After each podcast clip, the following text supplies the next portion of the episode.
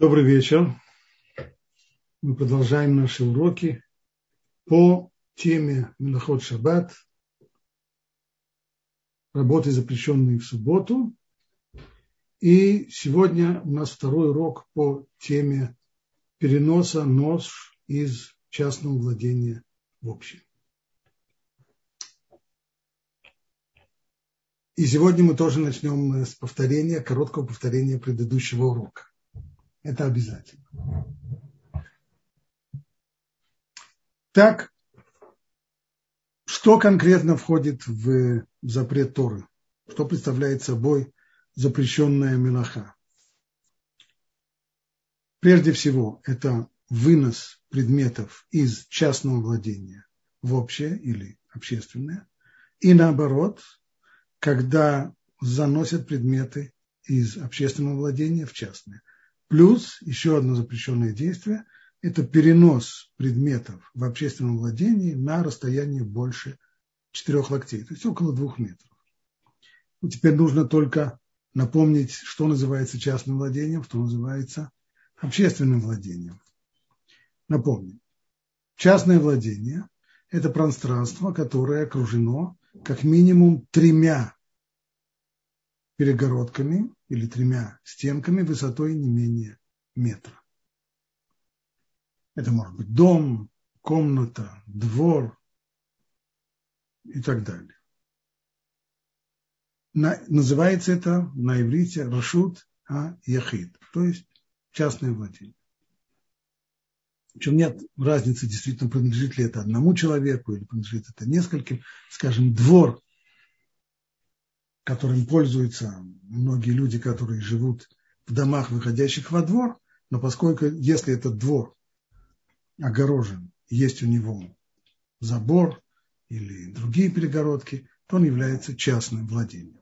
А вот Рашут Рабин или общественное владение – это уже улицы, переулки, не огороженные, только есть здесь прежде всего условия, которые верно согласно всем мнениям, а именно это должна быть улица, пространство не менее чем 8 метров в ширину.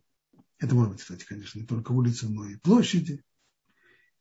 Согласно одному мнению, есть еще одно дополнительное условие, а именно, это должно быть место, предназначенное для массового движения транспорта и пешеходов. То есть по этой улице или по этой площади должны проходить в день не менее 600 тысяч человек. Проходить, проезжать, двигаться. И откуда это взялось? Э, поскольку все милоход мы учим из Мешкана, из строительства того походного храма, который был в Синайской пустыне, то там как раз по Синайской пустыне двигался еврейский народ целиком, и о его численности мы знаем, что там было не менее 600 тысяч мужчин. Поэтому и ряд авторитетов говорят, что требования к Рашута Рабим, к общественному владению, это чтобы там проходило, недостаточно только, чтобы это было широкое место, 8 метров, а нужно, чтобы там проходило не менее 600 тысяч человек в день. Понятно, что в соответствии с этим мнением, настоящим общественным владением оказываются только большие улицы, центральные улицы в многомиллионных городах, а в более мелких городах, там, где нет такого массового движения, то запрета Торы там не будет, то есть там не будет Рашута Рабин, не будет общественного владения Торы, но вместе с тем там будет запрет выносить из домов на улице, только запрет этот будет мидарабанан из, по постановлению мудрецов. Аналогично будет запрещено вносить с улицы в дом снова по постановлению мудрецов. Это первое мнение. Есть и другое мнение, мнение несогласных, которые говорят, что в Синайской пустыне действительно, поскольку это место, в общем-то, не предназначенное для массового движения, там, конечно же, нужно было, чтобы проходило 600 тысяч человек, не меньше, для того, чтобы превратить это место в общественное владение.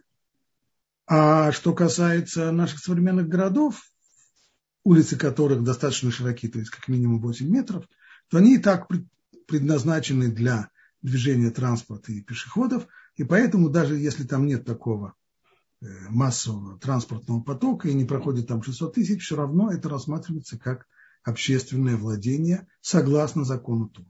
Так получилось у нас, что вопрос о том, можно ли выносить из домов на улицы в относительно небольших городах, или, может быть, даже в больших городах, но на те улицы, по, которых, по которым не проходит 600 тысяч людей в день, проходит или проезжает, вопрос спорный. По одному мнению это запрещено законом Торы, по другому мнению это запрещено постановлением мудрецов. То же самое можно сказать о вопросе внесения предметов с улицы в дом или о переносе каких-то предметов по улице на расстоянии 2 метра. Закономерен вопрос, а какая разница, запрещено по закону Торы или запрещено по постановлению мудрецов? Главное, что нельзя. Верно, нельзя по обоим мнениям. Но разница она вот какая. Если мы хотим организовать то, что называется ируф, то есть мы хотим сделать так, чтобы по улице можно было носить. Как этого добиться? Напоминаю, нужно превратить улицу Баршут, а Яхид в частное владение. Как превращается улица в частное владение? Она должна быть огорожена с трех сторон. Правда, если мы посмотрим на обычные улицы, то у них есть с двух сторон перегородки, это стенки домов. А третьей перегородки не хватает. Так вот, если мы воспользуемся тем, что называется цурата петок, то есть такая символическая перегородка, и закроем с третьей стороны, то есть вот к тому, что есть у нас здесь две перегородки, а вот здесь мы еще протянем проволоку, будет у нас здесь вот такая вот цурата петок символическая перегородка в виде буквы П, похожая на вход. И скажем мы тогда, что есть у нас три перегородки. Так вот, подобная операция, она действительно может быть проделана в тех местах, где запрет только по постановлению мудрецов, а в тех местах, где запрещено выносить по закону Торы, там такая символическая перегородка Цурата Петах в виде буквы П не проходит. Она ничему, она не помогает. С помощью ее невозможно превратить э, общественное владение по Торе в владение частное. А как можно превратить? Вот только если уже действительно построить настоящую перегородку, забор какой-нибудь, ограду, тогда действительно это превращается в частное владение. Но при помощи символической перегородки нет.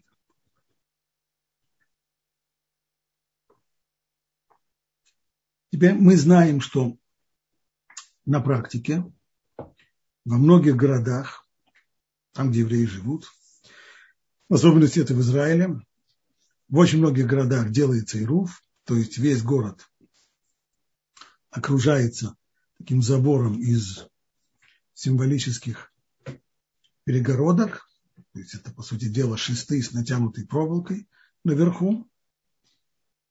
И те, кто это делают, и те, кто полагаются на такой руф и носят различные вещи по улицам, они полагаются здесь на мнение тех авторитетов, которые говорят, что если нет 600 тысяч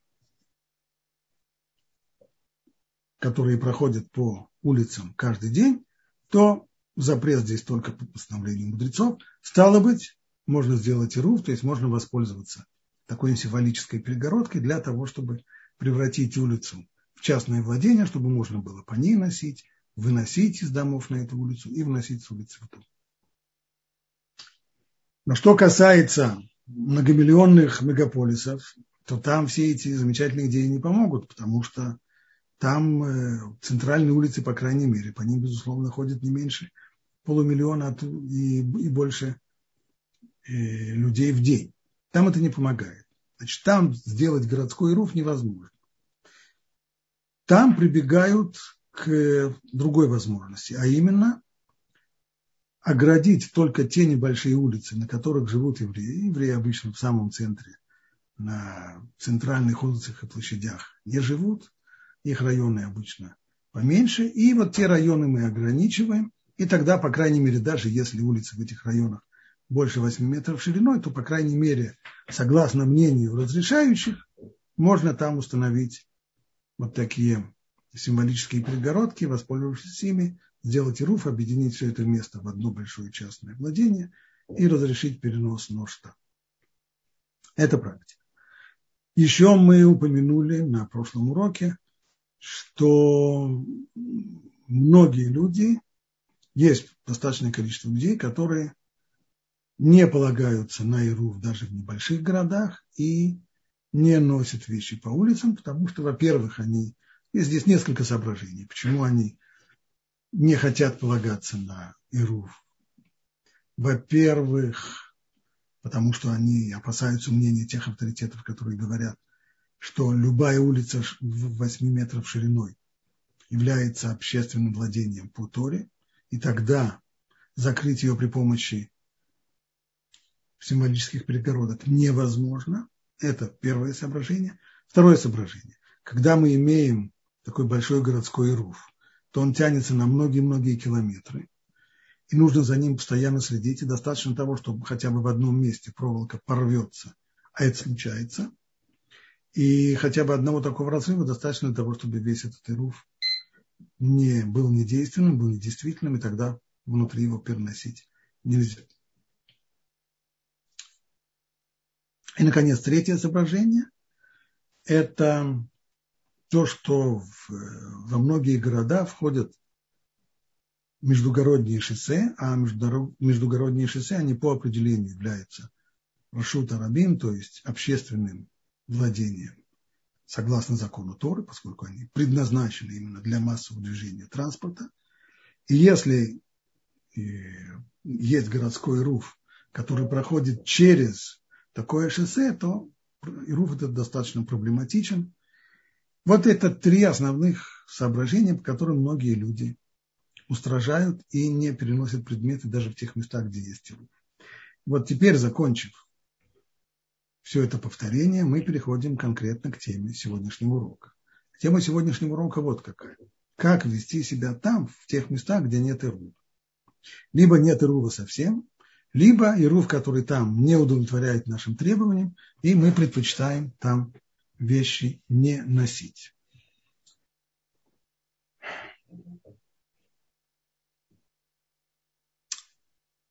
Запрет, о котором мы сейчас говорим, перенос нож. Значит, то, что мы определим как ноша, нельзя будет выносить из дома на улицу, нельзя будет вносить с улицы дом, и нельзя будет перемещать по улице на расстоянии больше двух метров. Само собой понятно, что в это понятие ноши не входит то, что относится к одежде, обуви и украшениям. Это не ноша. Нельзя сказать, что человек, который идет по улице и в пальто, то он несет пальто. Он не несет пальто, он одет в пальто. Поэтому нам прежде всего необходимо дать определение, что является одеждой, и, безусловно, как во многих случаях на практике выясняется, что есть много пограничных случаев, в которых трудно с первого раза решить, одежда это или нет. Поэтому нам придется дать сначала определение, а потом уже посмотреть, как оно реализуется на практике. Так, одежда. Что же такое одежда? Одежда – это то, что люди надевают на тело ради двух целей. Первая цель – это прикрыть наготу. Вторая цель – это защитить себя от непогоды, от дождя, от мороза, от солнца и так далее. При условии, что они делают это принятым образом. То есть одежда – это то, что надевается на тело принятым у людей образом. Это последнее добавление, оно не случайно. Вот вам два примера. Согласно мнению многих авторитетов, можно выходить на улицу в субботу, даже в тех местах, где нет ирува, в жакете, который накинут на плечи. Поскольку так уж повелось. Таким образом, люди носят жакеты, пиджаки. Это принятый, о, принятый вполне способ ношения одежды. Но вот если человек перекидывает пиджак через плечо и таким образом несет его, вот, по крайней мере, в наше время не принято таким образом носить пиджаки. И если есть люди, которые так делают, их, безусловное меньшинство, стало быть, в субботу нести пиджак таким образом в тех местах, где нет ирува, нельзя. Где есть ирув, те, кто полагаются на ирув, пожалуйста, они могут носить пиджак и таким образом могут вообще его держать в руке, не перебрасывая его через плечо. Но там, где ирува нет, там делать этого не следует. Следующий вопрос. Когда человек надевает э, несколько одежек, на первый взгляд, это ничему не мешает, ведь так мы всегда одеваемся. Есть у нас нижняя одежда, на нее мы одеваем, верхнюю одежду. Это вещь, которая, безусловно, разрешена. Можно одеть и рубашку, и свитер, и жакет, а сверху еще и плащ, или пальто, еще, еще, еще. Все это разрешается. Можно носить э, кипу, ермолку под шляпой. Здесь есть только одно условие чтобы вот в такой конструкции шляпа крепко держалась на голове.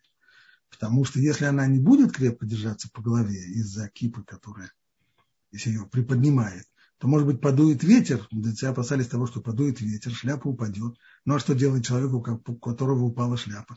Он тут же за ней бросается, сломя голову, поднимает ее, несет в руке, отряхивает, и при этом он уже не исключено, что нарушает два запрета. Первый, он переносит вещь в руках по улице, основном мы говорим сейчас о тех улицах, в тех местах, где нет Ирува, и плюс к тому он еще ее и отряхивает, что тоже совсем-совсем не очевидно, что можно сделать в субботу. Что еще можно сказать? Если еврей отправляется утром в синагогу, то он может, как ему быть столитом? Если у него есть талит в синагоге, замечательно, но он, его, он завернется в талит там уже в синагоге, когда придет. Если у него в синагоге талита нет, то нести его в руках нельзя. Это ноша в тех местах, где нет ирува, там нельзя принести талит в руке. Можно в него завернуться еще дома и идти по улице в талите. При этом даже если мы его приподнимаем для того, чтобы скажем, цициот не волочились по земле, или для того, чтобы он не выглядывал довольно глупым образом из-под э, пальто, из-под куртки, то можно его приподнять и приподнять его на плечи. Эта форма вполне приемлемая, так принято носить, и можно таким образом идти в синагогу, когда, когда талит надет и приподнят. Но э, если кто-нибудь подумает, что отсюда значит, можно взять талит в сложенном виде, положить его на плечо и так прийти в синагогу, то это вещь запрещенная, мы уже говорили, перебрасывая через плечо, так большинство людей не носит, и поэтому одеждой подобная вещь не считается, мы рассматриваем это как нож.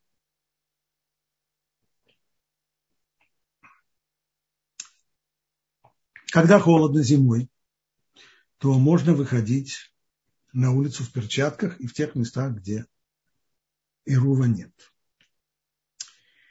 Правда, здесь есть тоже некоторые опасения, а именно, может быть, на улице человек снимет перчатку, например, для того, чтобы с кем-то поздороваться, или протереть глаз, когда что-нибудь попало в глаз, а потом, забывшись, пронесет ее по, по улице в руке. Поэтому некоторые говорят, да, действительно, есть такое опасение, но при всем при том, с точки зрения буквы закона, можно ходить в перчатках, стараясь помнить, что не следует их носить в руках. И некоторые говорят, что желательно, по крайней мере, когда несерьезный мороз, желательно, вспомнив детство, если вы помните, помните детство, когда э, варежки пришивали к, к пальто или куртке, для детей, потому что дети все время теряют свои варежки, а так и не терялись. В таком случае перчатки становятся частью одежды, частью пальто, и это спасает от всех неприятностей. Даже если человек снимет такую перчатку, то это не будет считаться, что он несет ношу, это будет частью одежды.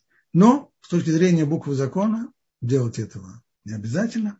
А уж тем более, когда совсем холодно, то мы уж совсем ничего не опасаемся, потому что из-за того, что холодно, люди не станут носить перчатки в руках, а они быстренько, даже если снимают перчатку, быстро ее возвращают на руку, и опасаться нам нечего. Как быть в тех случаях, когда мы пришиваем какие-то предметы к одежде, или их прикрепляем каким-то другим способом, э, плавками, еще как-нибудь. То, что выглядит как неотъемлемая часть одежды и функционирует как часть одежды, вне всякого сомнения можно в этом выходить на улицу, даже там, где нет иров. Вот, например, куртка с капюшоном. Ни у кого не вызывает сомнения, что капюшон – это часть куртки, это часть одежды. Поэтому можно ходить по улице в куртке с капюшоном, даже не накрывая голову, когда капюшон только остается у нас за спиной. Даже если этот капюшон, э, скажем, прикрепляется к куртке при помощи молнии и так далее, все это не мешает. Капюшон, вне всякого сомнения, часть одежды, и можно выходить таким образом на улицу и в тех местах, где ирува нет.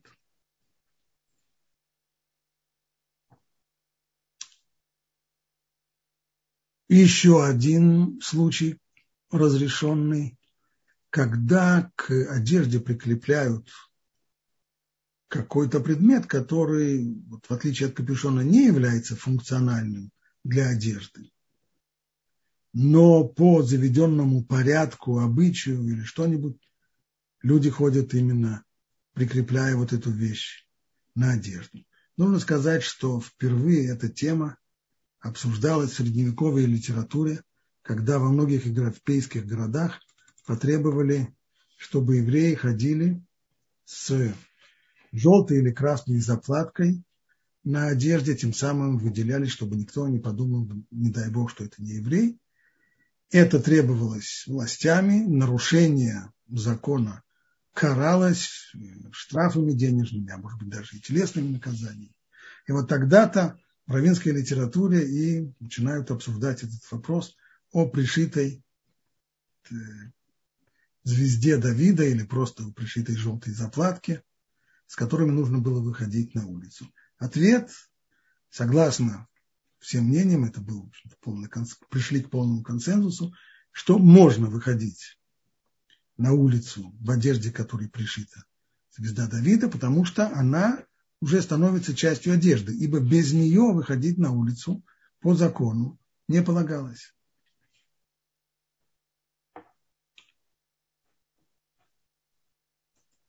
Следующий вопрос.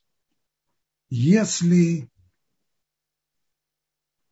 к одежде пришиты или достаточно крепко прикреплены предметы, которые сами по себе бесполезны, и нет никакого...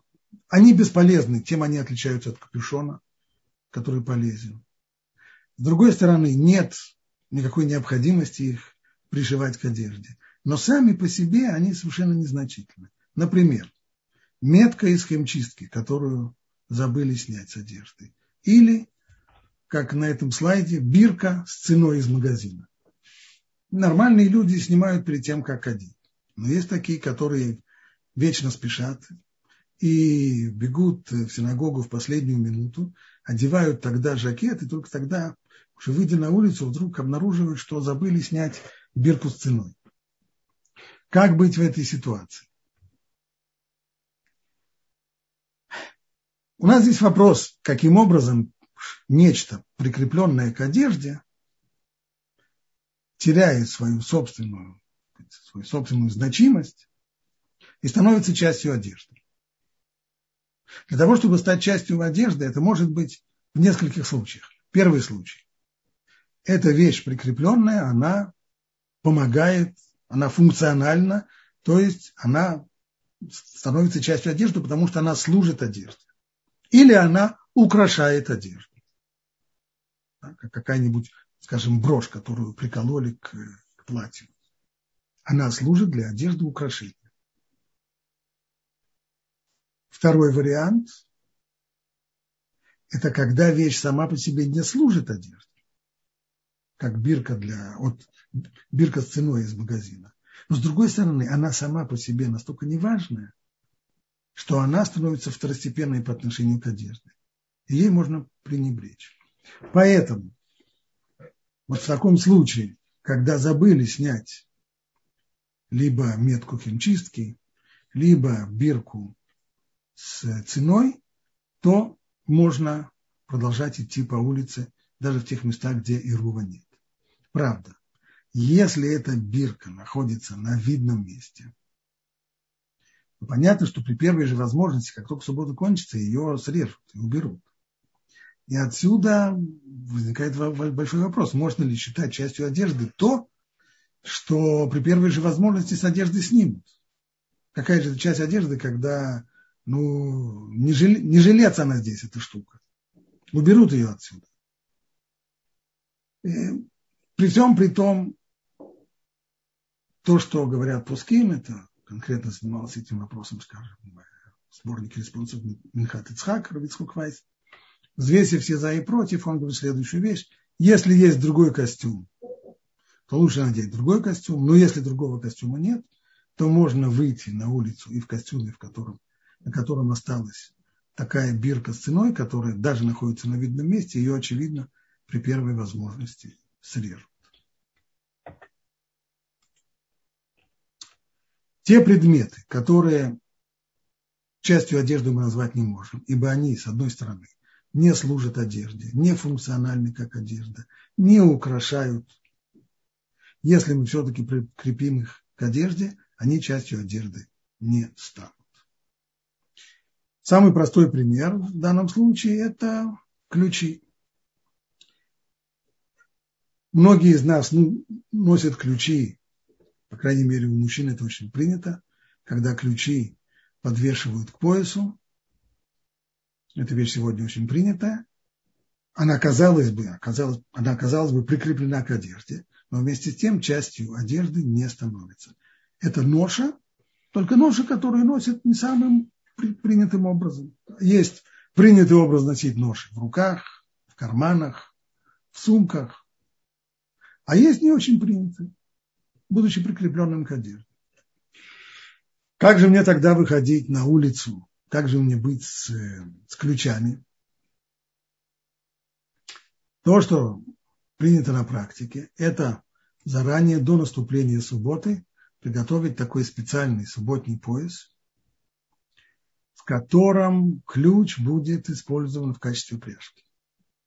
Так написано во всех логических книгах. Проблема только в том, что если рассматривается практическая сторона, как это так, ключ будет использован в качестве упряжки, то выясняется, что эти книги написаны в то время, когда в основном ключи были вот такие, старые ключи. И вот из него сделать пряжку для пояса достаточно просто. Берем веревочку, привязываем ее с одной стороны, вот здесь вот, с другой стороны делаем петлю, и эту петлю надеваем на вот эту вот часть, на, на оборотку ключа, и тогда все замечательно. Вот у нас есть и э, пояс, субботний пояс с, э, с пряжкой. Но сегодня с такими ключами-то почти уже и не пользуются. Мы-то сегодня пользуемся либо английскими ключами, которые наиболее распространены, либо все более и более входящие это перфорированные ключи. Как с ними быть? Их так в пряжку, на первый взгляд, ну, ну никак не превратишь. Как же можно приготовить такой субботний пояс? Техническое решение, которое я вам хочу предложить, оно вот какое. Вот этот перфорированный ключ, которым сегодня закрывают множество дверей. И вот это вот наш субботний пояс.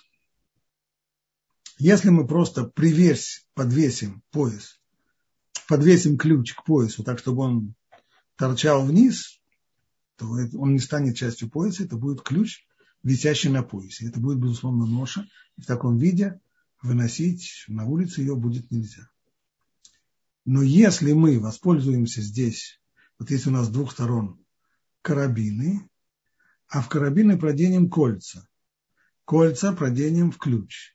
И тогда выяснится, что вот эта линия нашего ремня, и ключ стал, пусть не совсем пряжкой, но, по крайней мере, частью пояса, частью ремня он стал.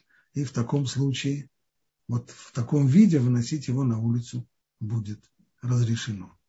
Только следует еще помнить, что если уже это пояс, то он должен служить действительно поясом. А если мы оставляем обычный пояс, обычный ремень в брюках, и поверх него одеваем еще субботний пояс, то это уже немножко смешно.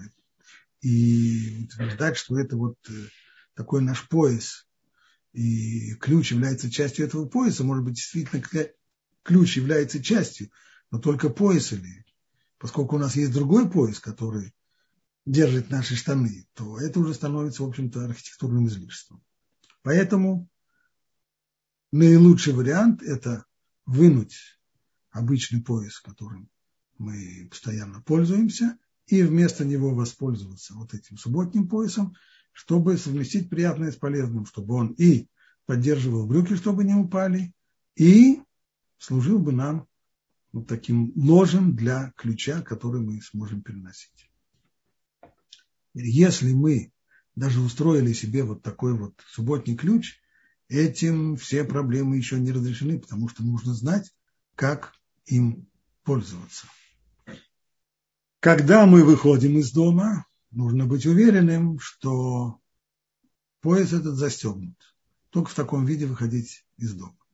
Если мы потом хотим закрыть, запереть дверь, то тогда нужно снять один из карабинов, закрыть дверь и снова прикрепить карабин, отправляться на улицу. Когда мы возвращаемся,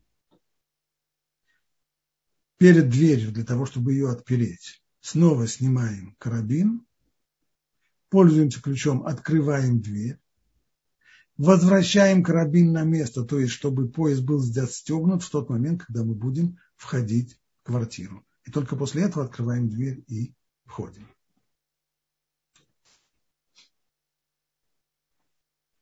Кстати, есть еще одна очень неплохая идея, бизнес-идея, которую я все время пытался протолкнуть, а именно сделать из ключа вот такое украшение.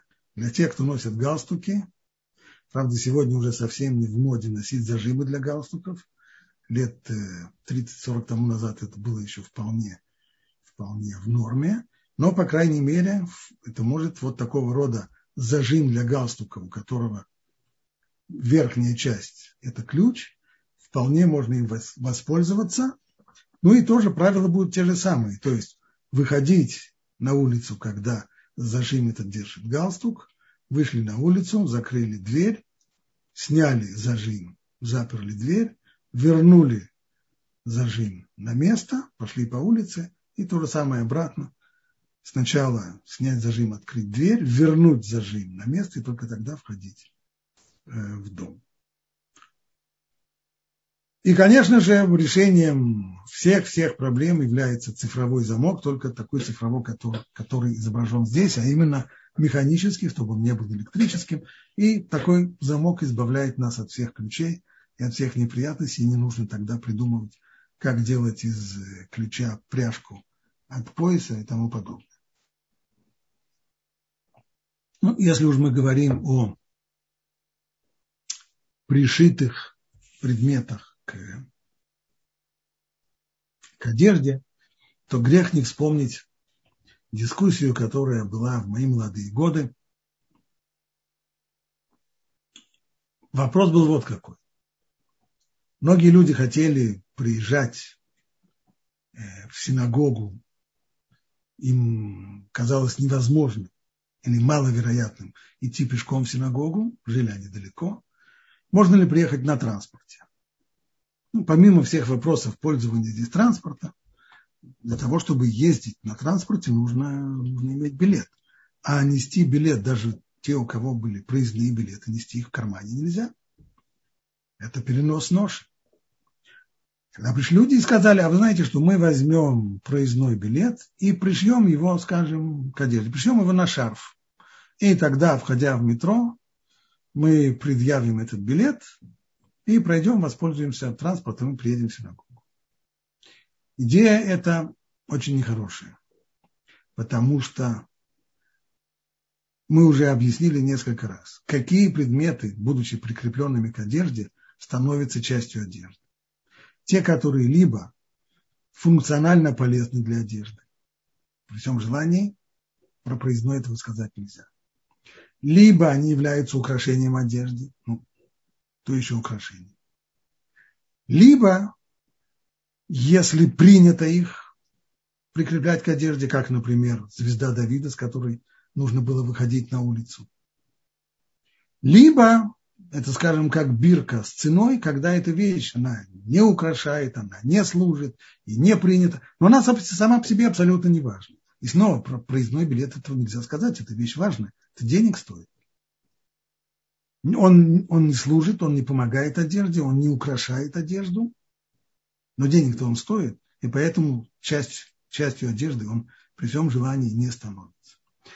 Ну, нужно сказать, что в последнее время эта дискуссия становится уже не актуальной, может быть, только в маленьких городах, а в больших городах давным-давно почти весь транспорт перешел уже на электронные билеты, которые нужно прижимать к читающему устройству, а это включает тут же электрическую реакцию, то есть происходит замыкание электрической цепи, что есть очевидный совершенно криминал, нарушение субботы, поэтому на сегодняшний день Э, с такими электронными билетами, конечно же, проходить в транспорт нет никакого разрешения.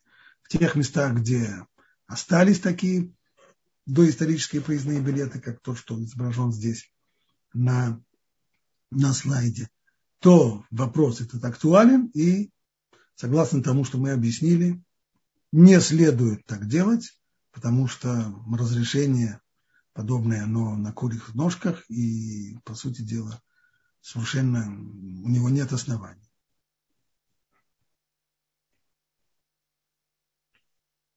И я думаю, что мы можем здесь остановиться, чтобы дать время для вопросов.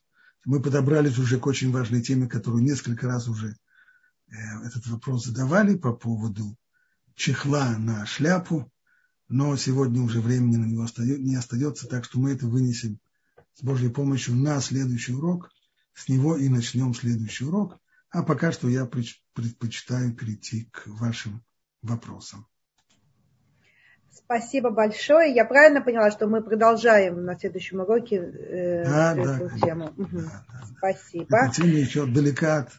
Угу, да, тема действительно очень сложная, но мне, я уже вам сказала на прошлом уроке, что я потрясена, как вы э, легко и доступно разъясняете эту тему. Э, потому что мы даже жили в месте, где не было Ирова, и постоянно разбирали, учились, и было очень тяжело.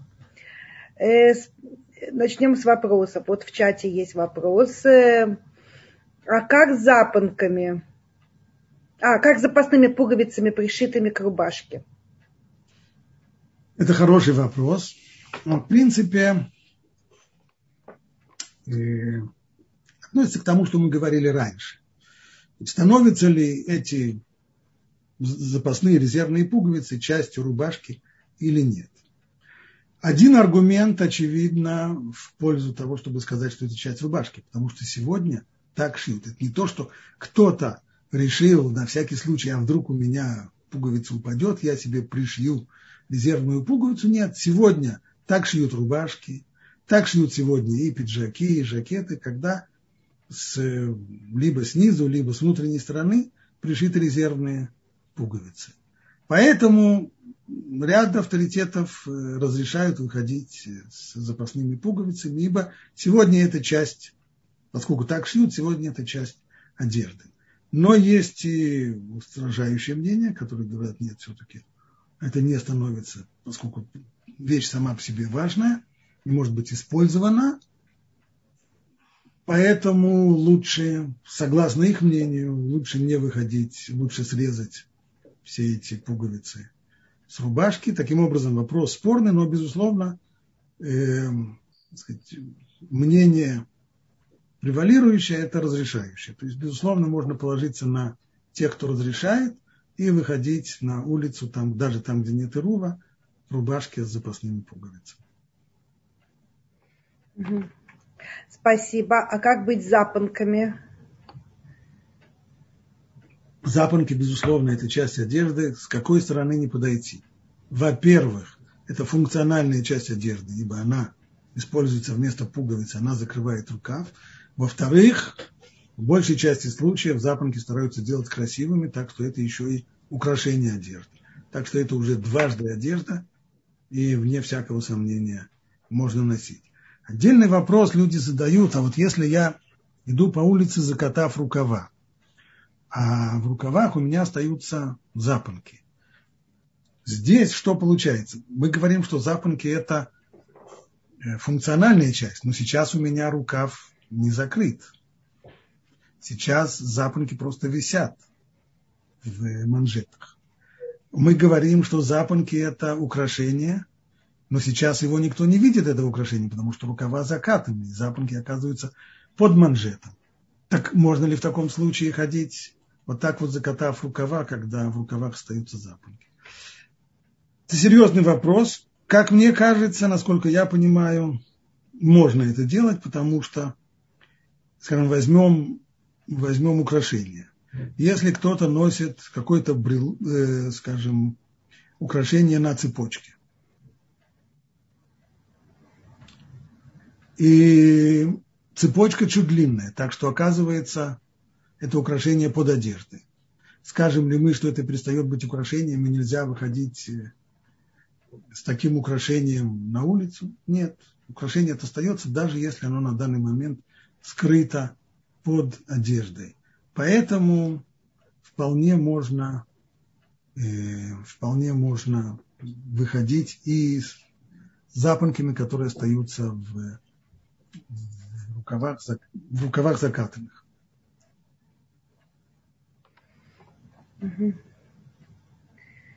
Спасибо. Следующий вопрос. Э, его оставили э, в YouTube под э, предыдущим уроком.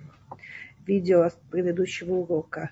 Если на лестничной клетке стоит на подоконнике мои цветы, сосуд с водой для полива, можно ли считать это частным владением?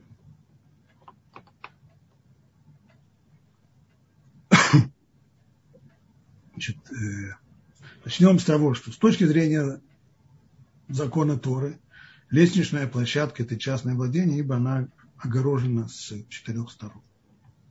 Но, но, поскольку в тех местах, где нет ирува, где нет смешения владений, нельзя выносить из совсем уже личного частного владения как дом. В,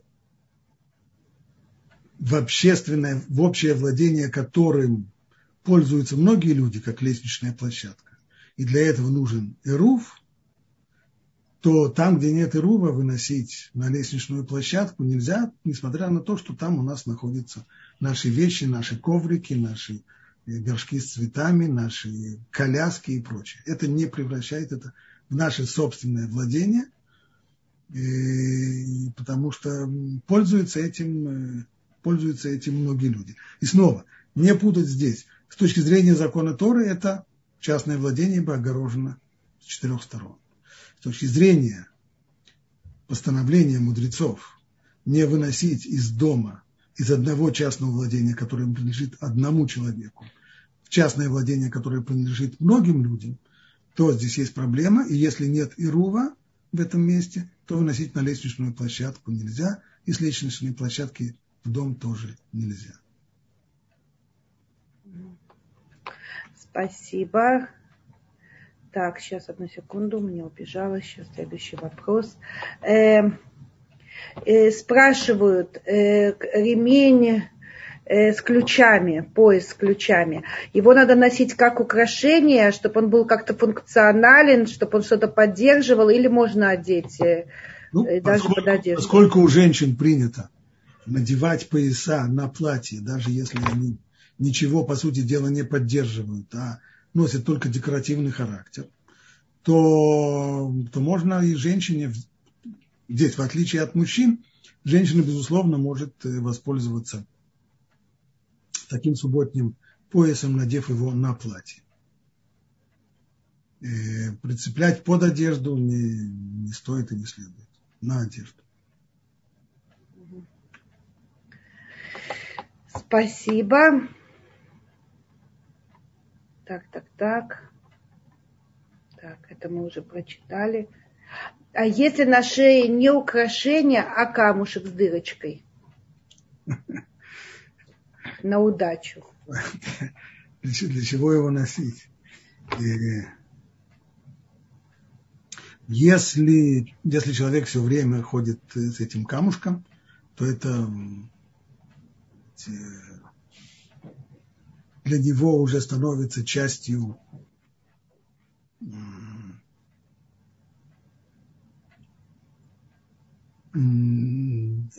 извиняюсь, нет. Украшением это не становится. И насколько я понимаю, что с такой штукой лучше не ходить. Если только не скажем, что эта вещь совершенно принята, и без этого никак, никак нельзя выйти, но поскольку это явно сюда не относится, на удачу, то в субботу лучше удачу черпать из других источников, чем от камушка. Угу. Не выходить в субботу. Спасибо. Либо уже такой камушек, чтобы был украшением. Полудрагоценный, например. Ага. Так, тут уже вопросы с другой темы. Сейчас посмотрим. Так. Можно ли носить зонтик? Нет, зонтик носить нельзя. Это ноша. Так. Э, спрашивают, речь идет в городах, где есть Ируф? Все, что мы говорили сегодня, это наша тема сегодняшнего урока, как вести себя в городах, где нет Ирува. Либо для тех людей, которые на Ирув не полагаются. Там, где есть Ирув, люди полагаются на Ирув, то там можно выносить по, носить по улице, выносить из домов на улицу, заносить с улицы в дом. Все, о чем мы говорили сегодня, это правила поведения в тех местах, где Ирува нет, либо для тех, кто на Ирув не полагается. Спасибо. Э, спрашивают, можно ли носить ключ на цепочке на шее? Только в том случае, если можно его рассматривать как украшение, если это простой э, рифленый ключ, вот это, такой вот, то при всем желании рассматривать это как украшение трудно. Ну, как бы ключ от сердца.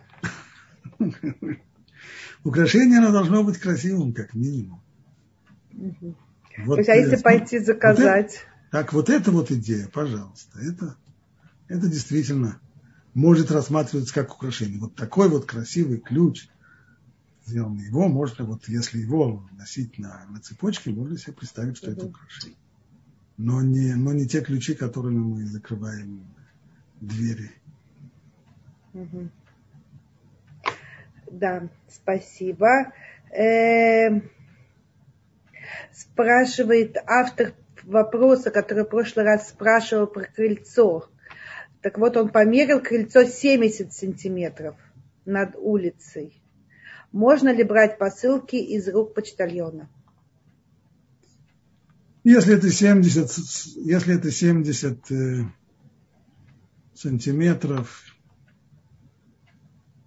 и тогда делать этого не следует. За исключением, э, это крыльцо под... Есть крыша над крыльцом? Да, по-моему, там была крыша, насколько я помню. Если есть, если есть крыша, то, так, э, то в таком случае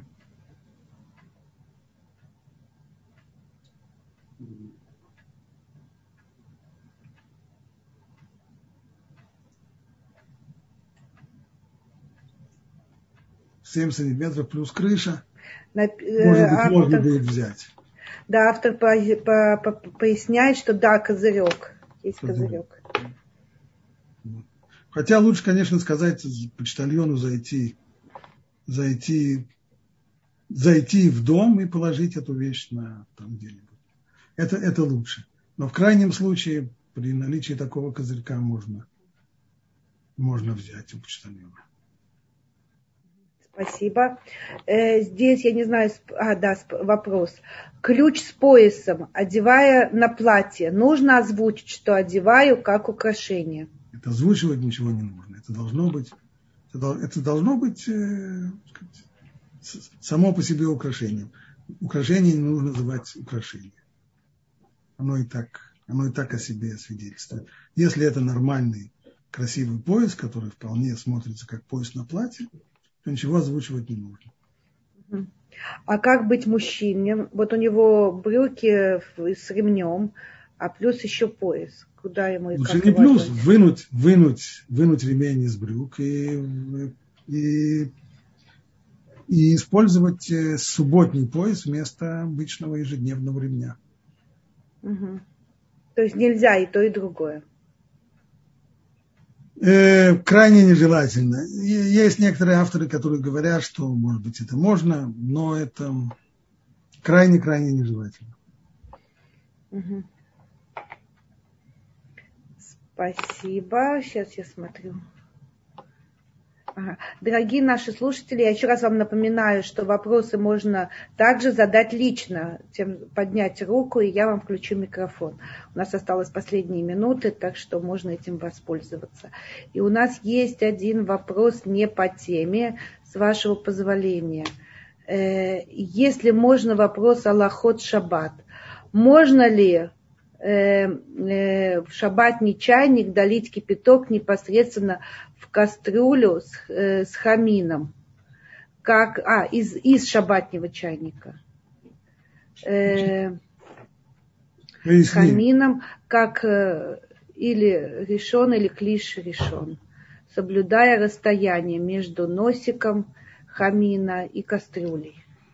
Да, это можно сделать, если вы соблюдаете расстояние так, чтобы не было обильного пароотделения, тогда чайник не станет мясным. И это лучше, чем, э, чем, воспользоваться, чем воспользоваться половником, перенося из, э, из чайника в кастрюлю.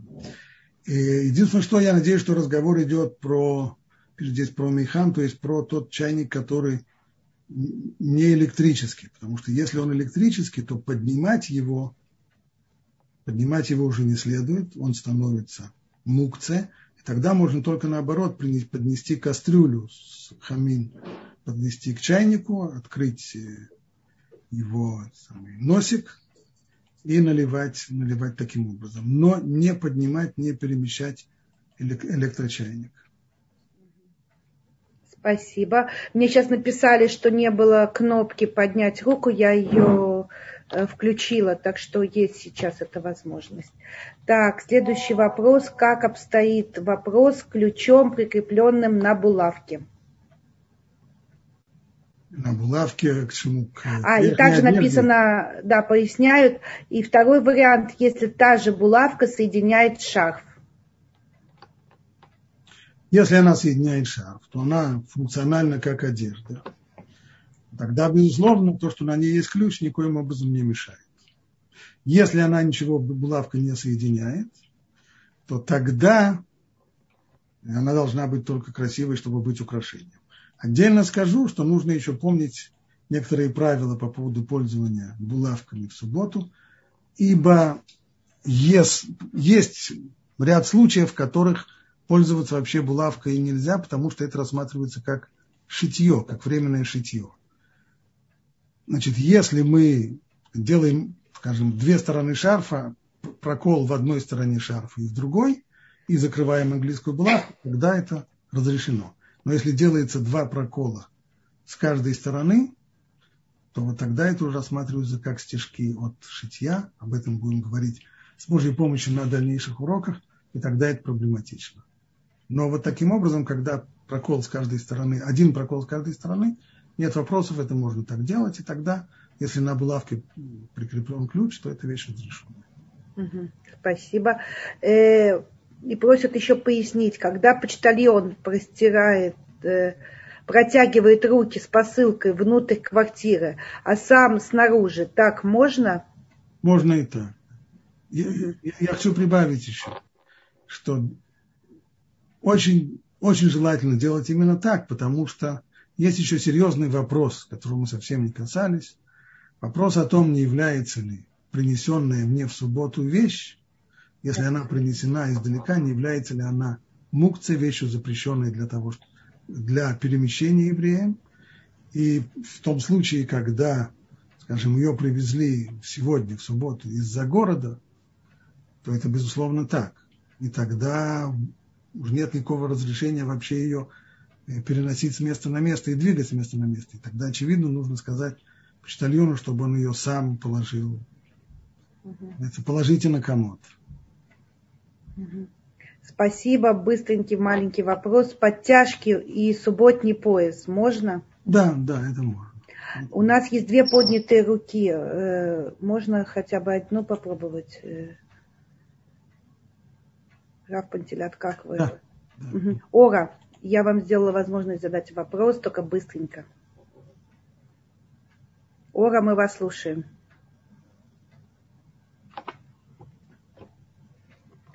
Так, ой, что не получается.